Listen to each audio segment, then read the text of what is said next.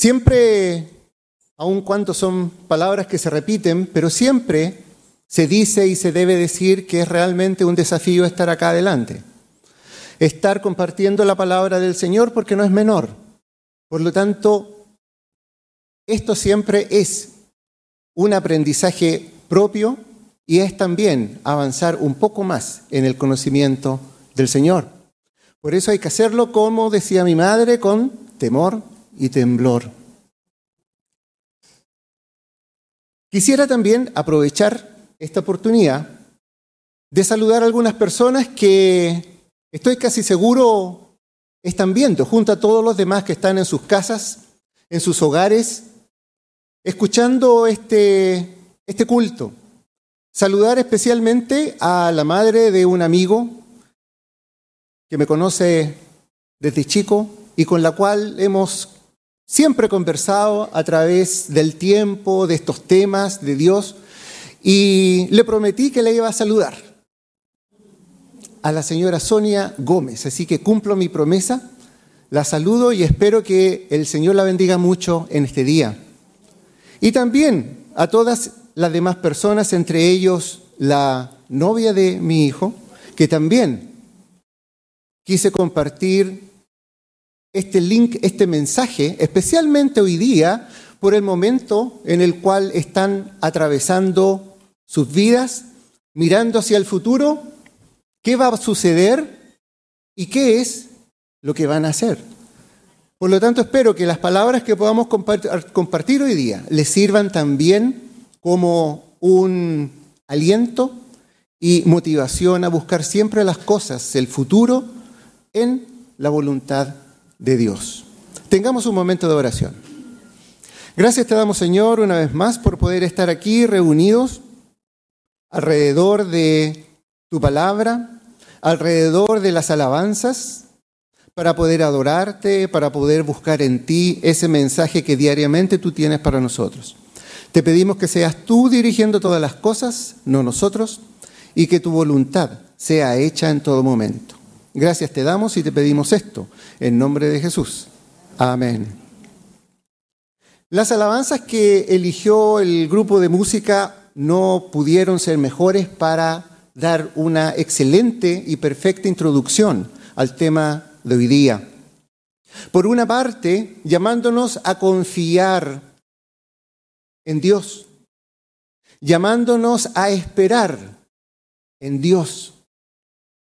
A pesar de todas las cosas, como decía nuestro hermano, a pesar de todas las dificultades. Y también esa alabanza que decía, deleítate en el Señor. Esos son algunos conceptos que a través de este Salmo 37 quisiera compartir con ustedes en el día de hoy. Vamos a leer nuevamente este Salmo 37 en sus versículos del 1 al 9. Eh, yo sé que está en la pantalla, pero debo reconocer que soy de la vieja escuela y me gusta la Biblia, tenerla siempre en la mano y leer de ella. ¿Cuántos de ustedes tienen su Biblia en la mano hoy día? Levántenla. Una, dos, tres, cuatro, cinco, seis, cinco, Biblias, seis, siete. Ya vemos hoy día un poquito más de 50. Contando los que nos están mirando, tenemos un número aproximado de cuántos están mirando. 46. Tenemos cerca de 100 personas. Obviamente que no podemos preguntarle a los que están allá que levanten su Biblia, pero sí les podemos decir que si no la tienen, la vayan a buscar. ¿Qué dice Efesios 6:17? ¿Alguien se acuerda?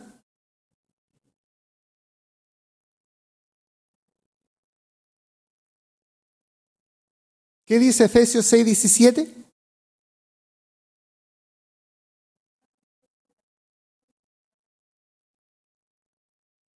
Tomad el yelmo de la salvación y la espada del Espíritu, que es la palabra de Dios. Hermanos, Pablo nos dijo, estamos en una guerra espiritual. Si no vamos con nuestro armamento, poco podemos hacer. Y este es nuestro armamento, la Biblia. Acostumbrémonos siempre a tenerla con nosotros, aun cuando tengamos el celular, que también tiene, y también acá lo tengo para algunas veces, la Biblia en el celular, pero acostumbrémonos siempre a tenerla. Les voy a pedir entonces que busquen ese Salmo 37 del 1 al 9 y los que no tienen su Biblia pueden leer en la pantalla. Les voy a pedir que se pongan de pie y lo vamos a leer de manera antifonal, o sea, un versículo cada uno. Leemos en el nombre del Señor. No te impacientes a causa de los malignos, ni tengas envidia de los que hacen iniquidad.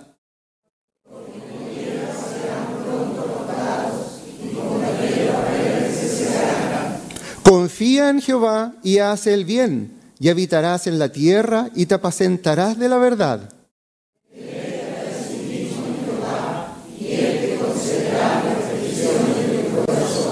Encomienda a Jehová tu camino y confía en Él, y Él hará.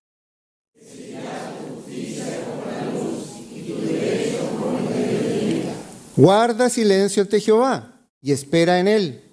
No te alteres con motivo del que prospera en su camino, porque por el hombre que hace maldades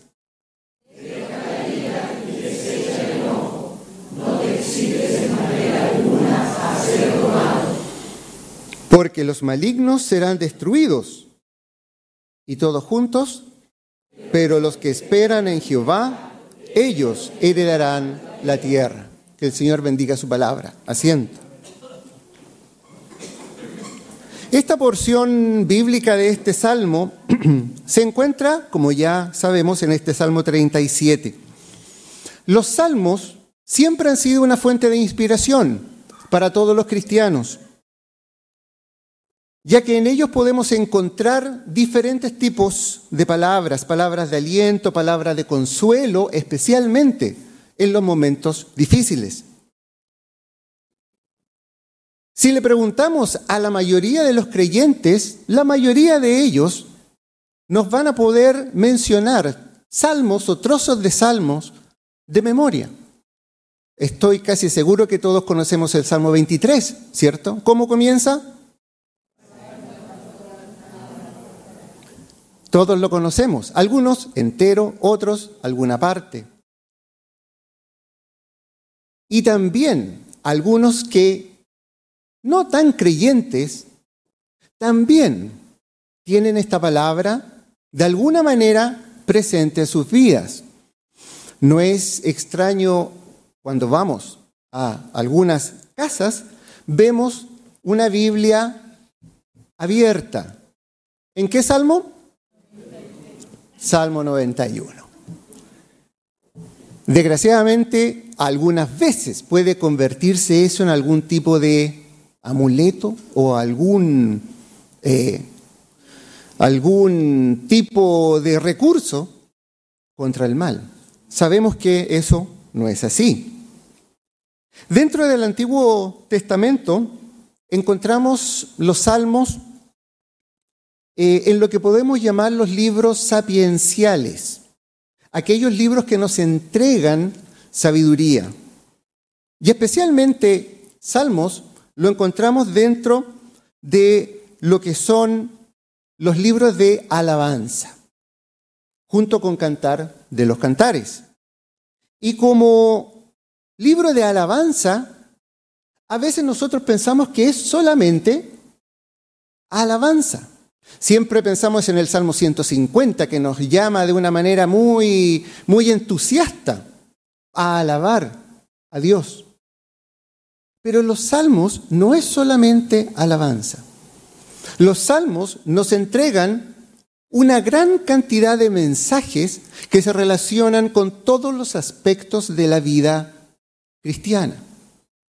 Se relacionan con la creación, se relacionan con el bien y el mal, se relacionan con el plan de Dios para el ser humano, se relacionan con Jesucristo en el nuevo pacto a través de los salmos mesiánicos. Por lo tanto, dentro de los salmos podemos encontrar una inmensa variedad y profundidad de mensajes para la vida del creyente. No por nada los Salmos e Isaías son los libros más citados en el Nuevo Testamento. Por algo será.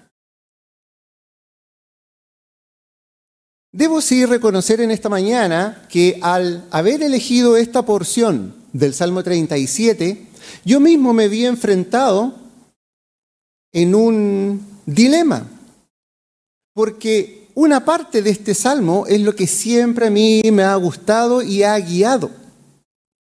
Pero me di cuenta que a través de los 40 versículos que tiene este Salmo 37, hay una profundidad de mensaje muchísimo mayor.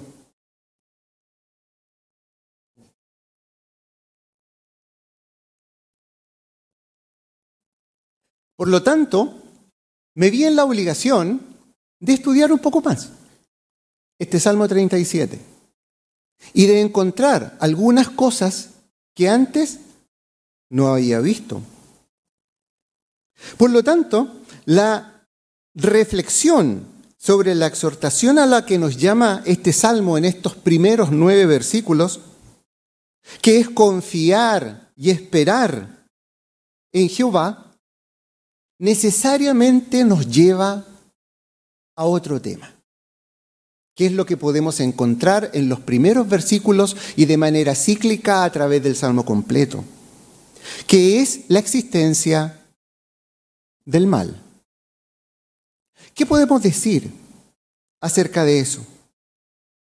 Trataremos a la luz de la Biblia poder encontrar algunas claves que nos permitan entender de mejor manera, que nos entreguen algunas orientaciones para poder enfrentar este tema que es difícil, que es complejo, la existencia del mal y como consecuencia el sufrimiento. Pero sí debo decirles que no vamos a encontrar todas las respuestas para las preguntas que el ser humano se ha hecho a través del tiempo. Eh, si quisiéramos buscar y encontrar todas las respuestas, sería algo peligroso, ya que no las tenemos y si las supiéramos, quizás tenderíamos a tratar de ser como Dios mismo, cosa que es imposible. Pero el ser humano, en ese afán de encontrar las respuestas a todo, de darle una solución a todos los problemas, a todas las problemáticas y dudas que lo han guiado en el desarrollo de la humanidad, desde la antigüedad ha tratado de responder a este interrogante. Y podemos ver especialmente a través del desarrollo de la filosofía clásica cómo se ha tratado de responder a esto. Una corriente es aquella que señala que el bien y el mal son condiciones innatas al ser humano y que la tendencia al mal se debe por una carencia por una falta de. Ese es el diagnóstico que usualmente se ha hecho desde la antigüedad hasta los tiempos modernos. Una carencia que nos impide, una carencia que pone una barrera para poder encontrar ese camino ético correcto y poder tender a hacer el bien. Eh, Sócrates, un filósofo de la antigüedad, señalaba que la causa principal de esto es la ignorancia. La ignorancia de conocer lo que es el bien. La ignorancia de saber identificar lo que es bueno. Y de hecho decía que si el ser humano conociera, supiera lo que es bueno, conociera la bondad, nunca tendería a hacer el mal una opinión bastante positiva respecto del ser humano. Su discípulo Platón posteriormente añade que, y estando de acuerdo con esta carencia, estando de acuerdo con este estado de ignorancia del ser humano de lo que es el bien y el mal, poder identificar el bien y el mal, señala que es necesario un proceso educativo para poder solucionar este problema. Educativo en el sentido de, a través del uso de la razón humana, poder encontrar esta fuente de el bien, esta fuente de la bondad. Lo que permitiría a cada uno de nosotros distinguir lo bueno de lo malo y siempre tender a hacer lo bueno. Si bien es cierto, estas ideas no son erróneas, porque reconocer que el ser humano es ignorante es una verdad. El reconocer que el ser humano tiene una carencia es verdad. Y el reconocer que necesitamos un proceso de aprendizaje también es verdad. No podemos estar en contra de eso y por el contrario debemos concordar. La problemática está en qué es lo que se define como el conocimiento y cómo se define este proceso de aprendizaje. Ahí es donde se produce la bifurcación entre el pensamiento humano y el pensamiento de Dios. Proverbios 19.2 dice, no es bueno ser ignorante. El que se apresura a hacer algo se equivoca. El pensamiento humano entonces está en lo correcto, como decíamos, cuando reconoce su ignorancia. Y al mismo tiempo, la filosofía nos dice que para poder resolver el problema de la ignorancia, debemos usar nuestra propia razón para realizar procesos de introspección, de conocimiento o autoconocimiento para llegar de manera casi automática a lo que podríamos llamar una epifanía final, donde encontramos esa bondad, el bien, y decidimos hacerlo. Algo que suena bastante utópico. Pablo en Efesios 4, del 17 al 18, señala, esto, pues digo y requiero en el Señor, que ya no andéis como los otros gentiles, que andan en la vanidad de su mente teniendo el entendimiento entenebrecido, ajenos a la vida de Dios por la ignorancia que en ellos hay, por la dureza de su corazón. Pablo exhorta a esta congregación a no dejarse llevar en devaneos intelectuales que él llama eh, vanos, o también podríamos decir inútiles, donde recurrimos solo a nuestra forma de pensar, a nuestro razonamiento humano, para encontrar las soluciones a las que nos enfrenta esta realidad del mal y el sufrimiento. De la misma manera, eh, Pablo a los romanos les dice, profesando ser sabios, se hicieron necios. Proverbios 2.6 porque Jehová da la sabiduría, de su boca viene el conocimiento y la inteligencia. El camino de la búsqueda de la sabiduría entonces, el camino de la búsqueda de este hacer el bien, de esta bondad, no puede ser otro más que el camino hacia el conocimiento de Dios. Dios sabe de nuestra incapacidad para hacer el bien, y la única forma de alcanzar una ética cristiana es no a través de nuestro propio entendimiento, ya que reconocemos que es imperfecto, que es incompleto. Por lo tanto, este razonamiento debe ser basado también en ese conocimiento de Dios. La búsqueda del bien, la búsqueda del mal. ¿Qué es el bien? ¿Podemos responder a esa pregunta? ¿Qué es el bien? ¿Qué nos dice las escrituras. El mismo Salmo 25 del 8 al 9 señala un atributo de Dios. Bueno y recto es Jehová, por tanto, Él enseñará a los pecadores el camino, encaminará a los humildes por el juicio y enseñará a los mansos su carrera. ¿Qué es el bien entonces? Dios mismo es el bien.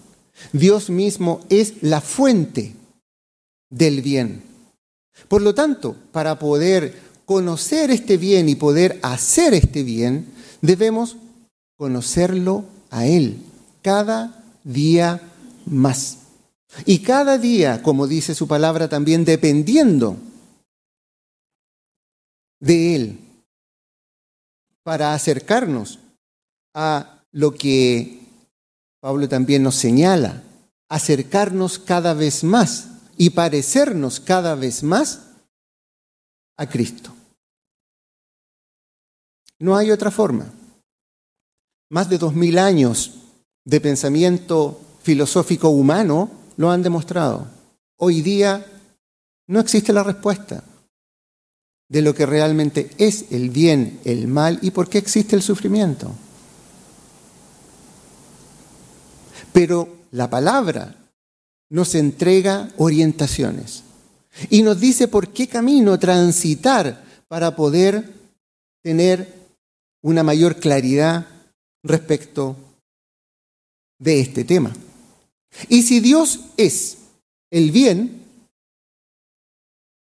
esto nos lleva a una pregunta en esta primera parte, que es una pregunta que no podemos soslayar tampoco. Es una pregunta que hemos encontrado y escuchado a través de siglos y que es, bueno, si Dios es bueno, ¿por qué existe el mal? Si Dios es bueno, ¿por qué permite el sufrimiento? Si Dios es bueno y creador de todas las cosas, ¿por qué creó el mal y el sufrimiento? El que padecemos todos los días a través de diferentes cosas. Esa pregunta, como una pregunta humana, es quizás una pregunta incorrecta y mal formulada. ¿Será verdad que existe el mal? Y si Dios es creador de todas las cosas, ¿Dios creó el mal? San Agustín, siglos atrás, reflexionó mucho al respecto y respondió a esta pregunta. Y él simplemente dijo, el mal es la ausencia de Dios. El mal es la no presencia de Dios. Por lo tanto, ya no es tan correcto pensar que el mal existe en sí y que es una cosa creada. El mal existe por la ausencia de Dios. Si vamos a Génesis, en sus primeros eh, capítulos, 2 del 16 al 17, ¿qué se nos señala ahí? Y mandó Jehová Dios al hombre, diciendo, de todo árbol del huerto podrás comer, mas del árbol de la ciencia del bien y del mal no comerás, porque el día que de él comieses, ciertamente morirás. Por lo tanto, en ese momento, y debido a las características con las cuales Dios nos creó y que dentro de ellas está el decidir, el libre albedrío, el ser humano decidió no obedecer a Dios, decidió separarse de Dios y decidió buscar todas las respuestas a través de un razonamiento imperfecto a través de un razonamiento incompleto.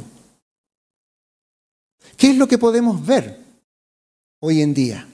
El ser humano tratando de perfeccionarse para hacer el bien mirando hacia sí mismo, mirando hacia su propio interior, una naturaleza imperfecta y una naturaleza pecaminosa. No es difícil pensar cuál es el resultado, ¿cierto? Es cosa de ver la televisión hoy día o ver la realidad en la que vivimos y nos damos cuenta que es una utopía, la del ser humano, de llegar por sus propios medios a poder identificar y hacer el bien realmente.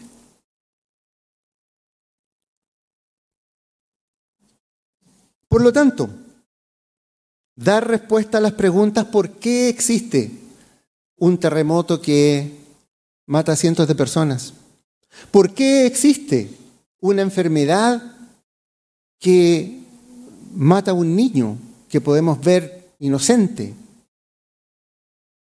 sin ninguna culpa. Bueno, son interrogantes a las cuales yo también me sumo. No tenemos todas las respuestas, pero sí, pero sí, la palabra nos entrega algunas luces, algunas orientaciones para poder enfrentar la naturaleza del mal de una mejor manera. No tenemos todas las respuestas. La soberanía de Dios es de una profundidad inmensa a la cual nosotros no podemos llegar. Algún día lo sabremos y comprendemos, pero hoy día no tenemos todas esas respuestas. Pero ¿qué es lo que tenemos? Lo que este salmo nos entrega a, partir del versículo 4 y como lo cantábamos también en las alabanzas, nos entrega una esperanza, nos entrega una visión diferente, nos entrega una visión más amplia, un camino más claro por donde transitar. Deleítate a sí mismo en Jehová y Él concederá las peticiones de tu corazón. Es lo primero que nos dice, después de presentarnos el camino de los malos, que es el título de este salmo, toda la perversidad que envuelve al ser humano, en el versículo 4 nos dice, deleítate a sí mismo en Jehová y Él te concederá las peticiones de tu corazón. Cuando pensamos en este concepto del deleite, ¿qué se nos viene a la mente? ¿Qué se nos viene a la mente? ¿Qué cosa? Algo agradable. Por ejemplo, cuando nos sentamos ante una mesa muy bien servida y nos deleitamos con todas esas cosas que ahí hay. También nos podemos deleitar con la compañía de alguien que nos produce bien, que nos produce felicidad. Pero este deleite tenemos que aterrizarlo a cosas concretas. ¿A qué nos llama Dios a deleitarnos? ¿A qué cosas concretas? Primeramente, nos llama a deleitarnos en su palabra. El Salmo 1.2 dice, hablando de este varón que no andaba en consejo de malos, ¿qué dice? Sino que En la ley de Jehová está su delicia, y en la ley medita de día y de noche. Por lo tanto, la primera clave que este salmo nos da para poder enfrentar todas estas consecuencias del mal es buscar a Dios en su palabra y deleitarnos en ella. Y aquí es importante que cada uno de nosotros pueda reconocer cuáles son aquellas cosas que no nos permiten deleitarnos en la palabra de Dios. ¿Cuáles son aquellas cosas que nos refrenan de poder leer, estudiar su palabra y buscar el deleite en ella? Algunos dicen, bueno, aquí hay una causa. ¿Cuántos de nosotros tenemos acá la aplicación de la Biblia? Todos, ¿cierto? ¿Cuántas veces en la semana la abrimos? Pocos. Y pocas veces quizás la abrimos. El Salmo nos llama a deleitarnos en la palabra de Dios para poder entender de mejor forma todos estos misterios que el plan de Dios nos plantea. ¿En qué otra cosa debemos deleitarnos? En lo que estamos haciendo hoy día. ¿Qué estamos haciendo hoy? Aquí. Nos estamos reuniendo, nos estamos congregando. Esta es la congregación de los santos. No esos santos que tienen aquí arriba una aureola, no, no somos esos. Es la congregación de los santos, de los escogidos, de los separados, que por propia voluntad hemos querido ser separados y escogidos para estar con Dios. La palabra nos llama a congregarnos. Hebreos 11:25, no dejando de congregarnos como algunos tienen por costumbre, sino exhortándonos a unos a otros, y tanto más cuando veis que aquel día se acerca. ¿Cuáles son los propósitos de congregarnos? Alimentarnos mutuamente, como dice Pablo, exhortándonos unos a otros. ¿Por qué creen ustedes que Jesús mandó a sus discípulos de a dos y no los mandó separados? Claro, uno podría pensar, si los manda separados podría haber abarcado mayor territorio. Pero los mandó de a dos. ¿Por qué? Para que se apoyaran, porque conoce nuestra realidad. Nuestra realidad de debilidad. Bueno, lo mismo sucede en la congregación. Nos apoyamos, nos exhortamos, aprendemos unos de otros y junto unos con otros. Pero hay otra razón. Adorar hay otra razón. ¿Dónde se dan y se deben ejercitar los dones espirituales? En la congregación.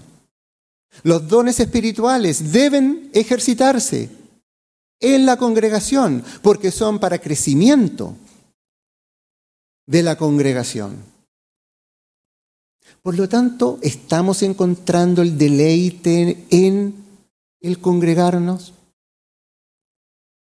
¿O por qué estamos viviendo cada domingo? ¿Por cumplir un checklist para que el pastor vea que estamos acá? Aprovechamos de mandarle un saludo al pastor que seguramente nos está viendo también. ¿Por qué venimos cada domingo? ¿Será parte de una rutina? Encontramos el deleite, lo mismo que sentimos cuando comemos esas cosas que más nos gustan. Sentimos un deleite, ¿cierto? Es algo súper agradable. ¿Sentimos lo mismo? A eso nos llama también este salmo. Y otro concepto importante que quiero tocar de este Salmo 37 es lo que dice el versículo 7 guarda silencio ante Jehová y espera en él. No te alteres con motivo del que prospera en su camino, por el hombre que hace maldades. Guarda silencio ante Jehová.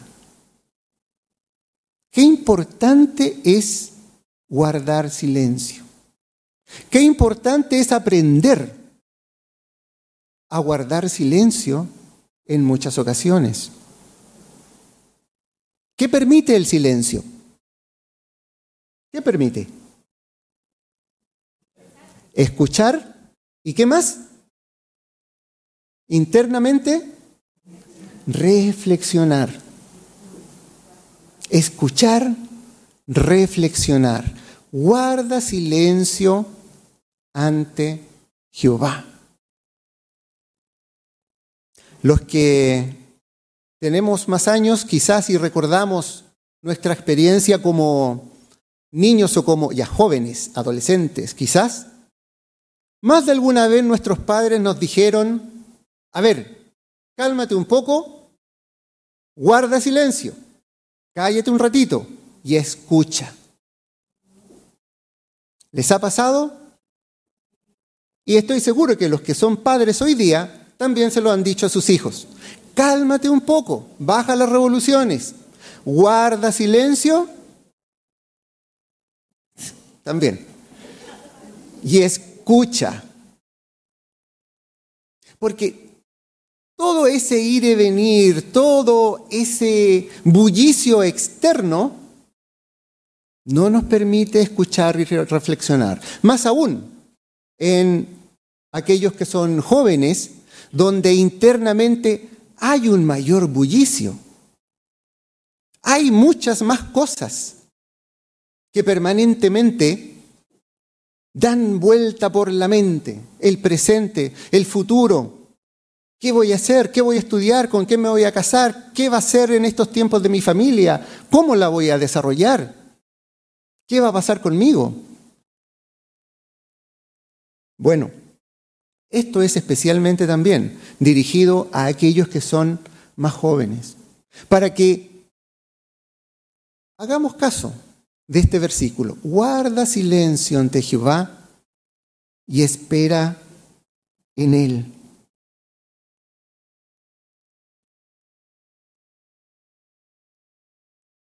Y fíjense que él dice en el anterior, él concederá las peticiones de tu corazón. ¿Cuán importante es eso y cuán grande es esa promesa? Él concederá las peticiones de tu corazón. Oh Señor, quiero ser exitoso. Quiero tener una buena vida. No quiero enfermarme. No quiero que mi familia tampoco se enferme. Me gustaría tener un buen trabajo, un buen pasar, un buen vivir y quizás no ser millonario, pero vivir tranquilamente. Deseos muy atendibles y deseos muy válidos. Muchos de esos deseos que Dios en su infinita misericordia concede. Y ha concedido, estoy seguro, en muchos de los que están acá. Y por eso debemos dar gracias.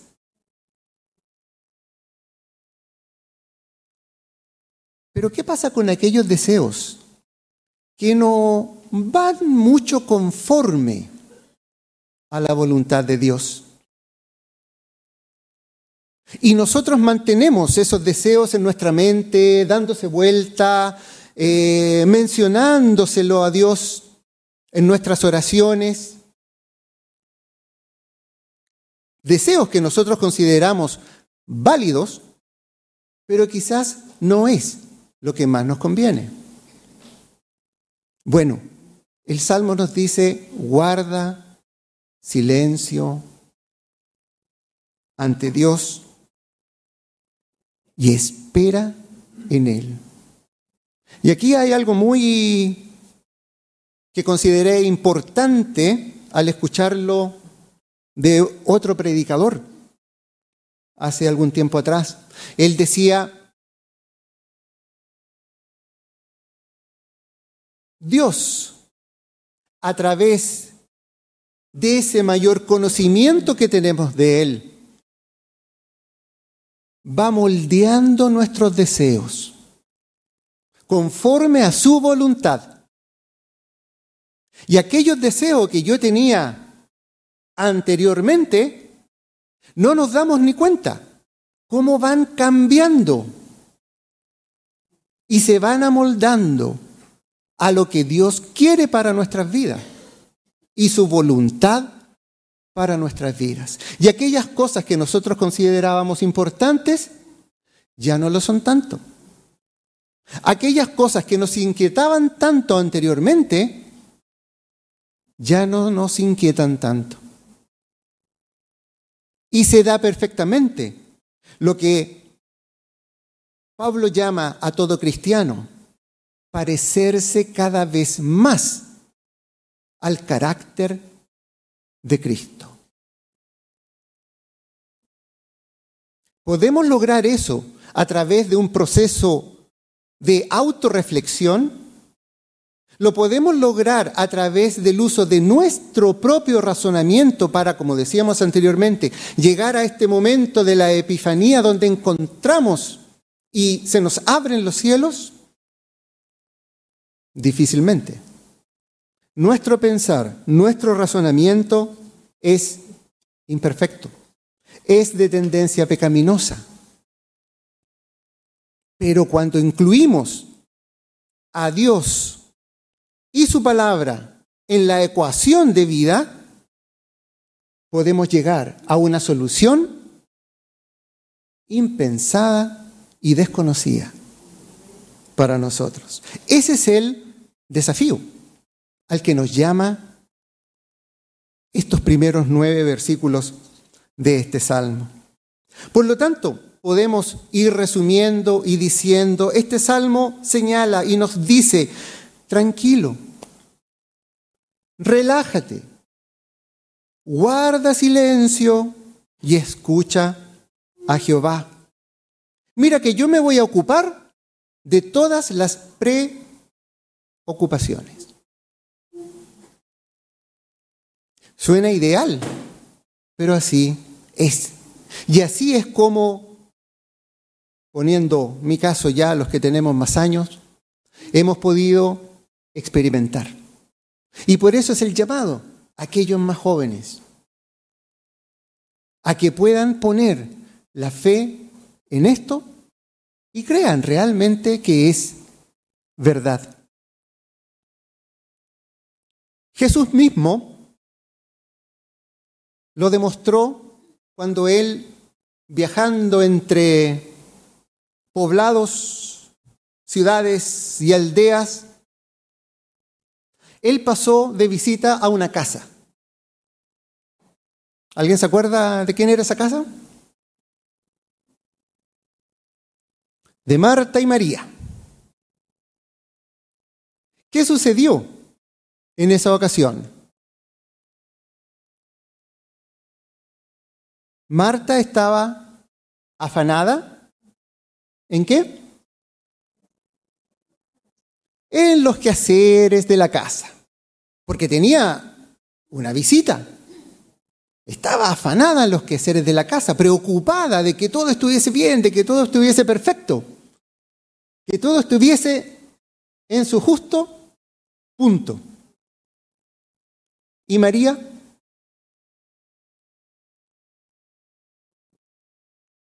¿Qué, ¿Qué pasaba con María? ¿Dónde estaba ella? ¿Dónde? Sentada a los pies de Jesús. Marta se enojó. Marta se molestó y obviamente con justa razón. Oye, yo estoy haciendo todas las cosas y tú ahí relajada, tranquila, feliz y contenta, conversando con Jesús. Tanto le molestó esto a Marta que se lo hizo saber a Jesús. ¿Y cuál fue la respuesta de Jesús? Marta, quizás moviéndola así la cabeza. Marta, afanada y turbada estás con muchas cosas, pero solo una cosa es necesaria. Y María ha escogido la buena parte. María escogió la buena parte. ¿Cuál es esa buena parte? guardar silencio, respirar hondo,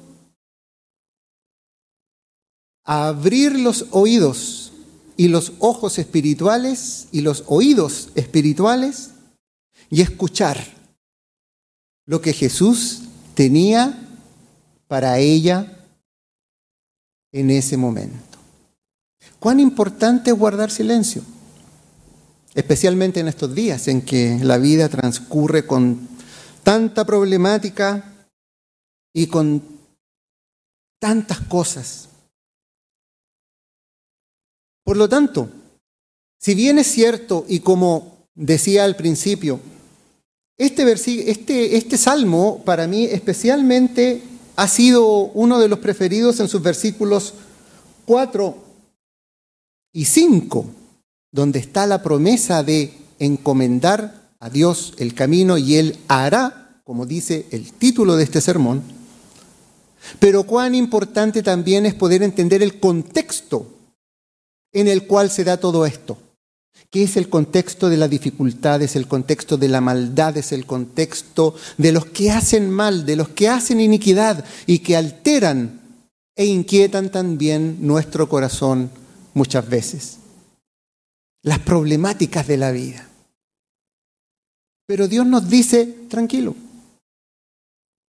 calmado como dicen por ahí, guarda silencio, siéntate aquí al lado, y escucha.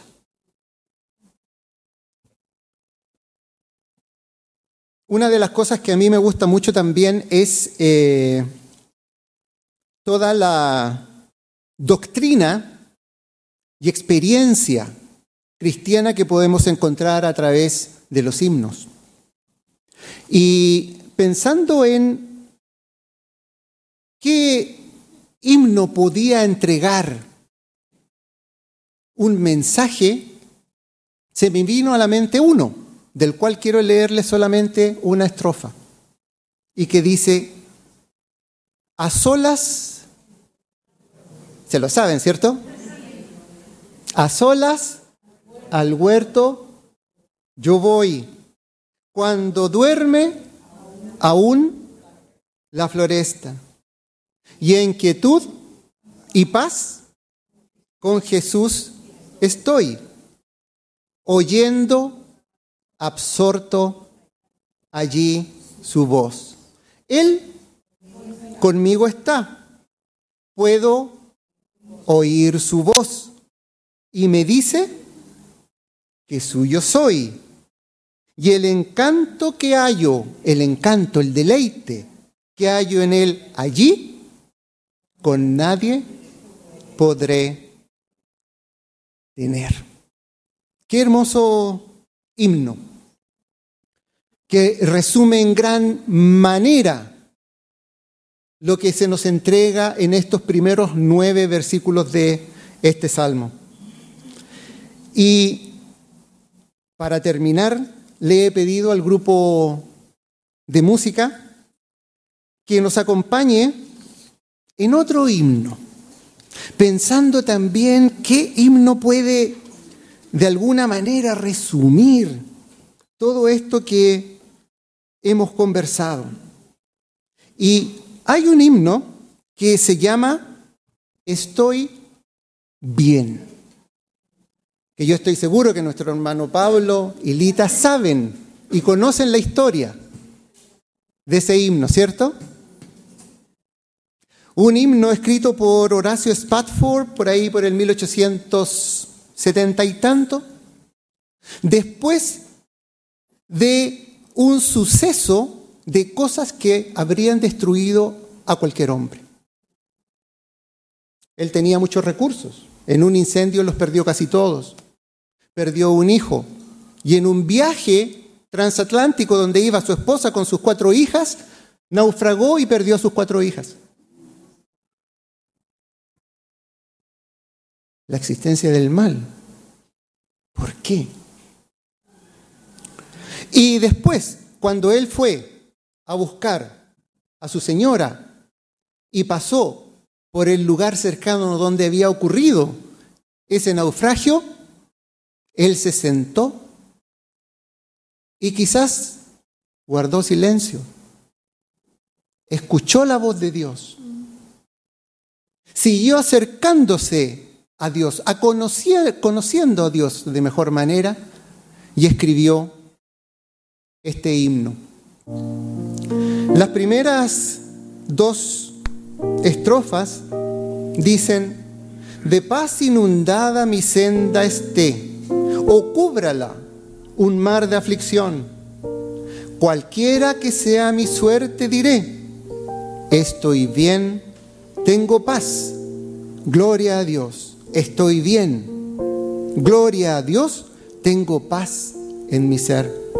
Ya venga la prueba, oh me tiente Satán, no amengua mi fe ni mi amor, pues Cristo comprende mis luchas y mi afán, y su sangre obrará en mi favor.